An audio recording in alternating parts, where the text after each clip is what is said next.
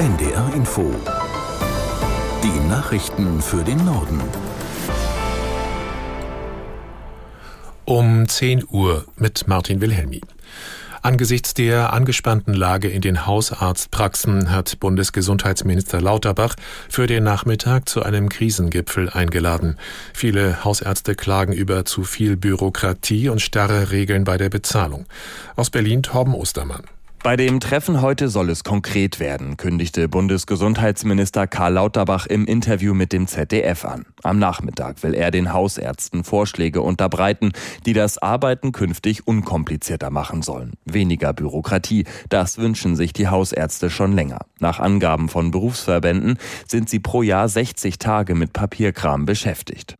Die Bundesregierung will den Ärzten außerdem im Bereich der Budgetierung entgegenkommen. Bisher hat jede Praxis eine feste Summe Geld pro Quartal zur Verfügung. Behandelt der Arzt darüber hinaus, bekommt er nur einen Teil erstattet. Das soll sich nun ändern. Entlastung verspricht sich Lauterbach auch durch Maßnahmen, die bereits Anfang Januar eingeführt wurden. Seit Jahresbeginn ist es zum Beispiel möglich, Krankschreibungen oder Rezepte telefonisch zu erhalten. Die Lokführergewerkschaft GDL will heute ab 18 Uhr den Güterverkehr bestreiken und im Personenverkehr von der kommenden Nacht an für drei Tage die Arbeit niederlegen. Versuche der Deutschen Bahn und des Unternehmens Transdev, den Ausstand stoppen zu lassen, sind vor dem Arbeitsgericht Frankfurt am Main vorerst gescheitert. Die Bahn ging in Berufung. Darüber will das Landesarbeitsgericht Hessen in zweiter Instanz heute entscheiden. Der geplante Streik soll bis Freitagabend dauern. Die israelische Armee hat nach eigenen Angaben in Syrien einen ranghohen Vertreter der islamistischen Hamas getötet. Militärsprecher Hagari teilte mit, Hassan Akasha sei in der Nähe von Damaskus eliminiert worden. Aus Tel Aviv Julio Segador. Er sei verantwortlich gewesen für den Raketenbeschuss aus Syrien auf Israel. Auch für den Tod des Kommandeurs einer Hisbollah-Eliteeinheit gestern im Südlibanon zeichnet Israel verantwortlich. Dies bestätigte der neue israelische Außenminister Katz in einem TV-Interview am Abend. Zerstört hat das israelische Militär nach eigenen Worten auch die größte bisher entdeckte Waffenproduktionsstätte der Hamas.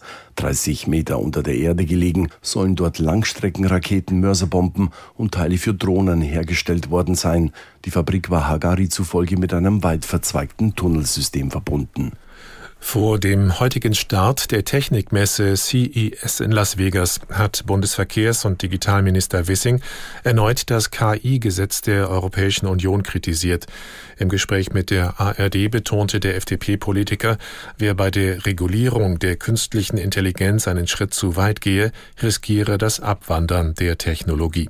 Es ist gut, dass wir in Europa mutig vorangehen, was Regulierung angeht. Wir dürfen allerdings den Bogen nicht überspannen.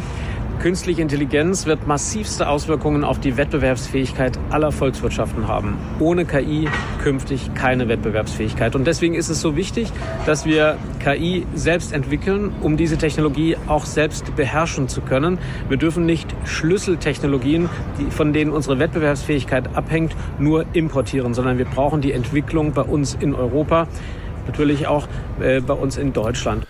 Bundesverkehrs- und Digitalminister Wissing. In New York hat ein Korruptionsprozess gegen den obersten US-Waffenlobbyisten Lapierre begonnen. Mit ihm stehen drei weitere Verantwortliche des einflussreichen Waffenverbands NRA vor Gericht. Aus New York Antje Passenheim. Trotz seines kurz zuvor angekündigten Rücktritts erscheint noch NRA-Chef Wayne Lapierre persönlich. New Yorks Generalstaatsanwältin Letitia James hat klargemacht, ob mit oder ohne ihn an der Spitze der Organisation. Dieser Korruptionsprozess werde durchgezogen. Lapierre und drei weitere, teils ehemalige hochrangige NRA-Vertreter sollen Mitgliedsbeiträge und Spenden in Millionenhöhe für private Ausgaben abgezwackt haben. Sie bestreiten das. Lediglich mit einem der Angeklagten hat sich das Gericht bereits mit einem Vergleich geeinigt. Die Geschworenen sollen nach dem Prozess in bis zu zwei Monaten entscheiden, wie viel Geld die Angeklagten der Organisation zurückzahlen müssen. Gefängnis droht niemandem von ihnen. Das waren die Nachrichten.